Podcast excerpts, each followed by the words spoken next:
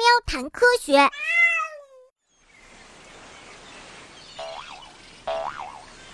嘟嘟嘟，咻！钻进这个洞穴里可真舒服呀。这是你刚弄好的洞穴吗？嗯，那是当然。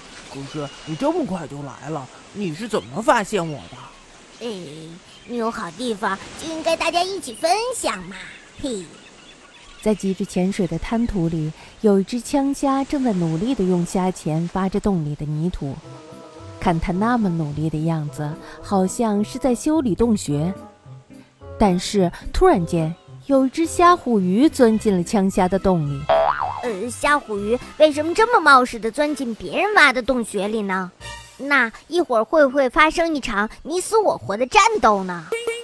枪虾生活在涨潮时会被海水淹没，退潮时又会变成泥滩的滩涂地带。它们的身长大概只有五厘米。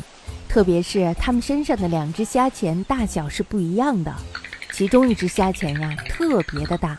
枪虾的名字呢，就是因为它们那与身形不太成比例的大钳子而来的。瞧瞧瞧瞧，这多威风，是不是像一个大炮呢？枪虾呢有一个习惯，它们时常会用那大钳子发出砰砰砰的像鞭炮一样的声音。biu biu 砰砰嘿。兄弟，你站好了，别动，让我试试，看看我能不能打准你。啊，不要了吧，你这是脑子进水了吧你？